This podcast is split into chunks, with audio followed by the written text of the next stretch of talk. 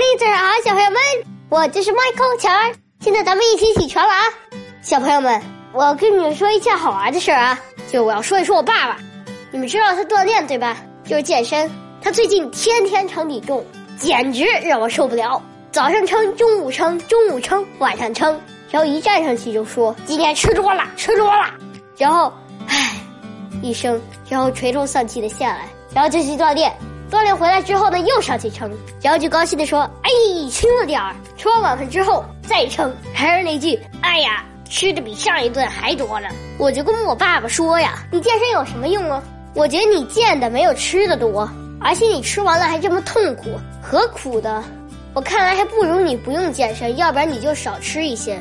你不用健身呢，你也不用吃饭，这样你也不用老称，也不用老叹气，我觉得挺好。你们猜我爸爸说什么？”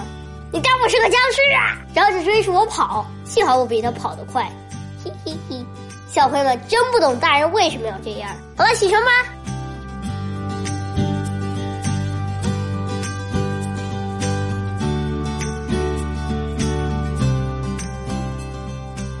卡尔贝克说：“历史是说过和做过事情的记忆。”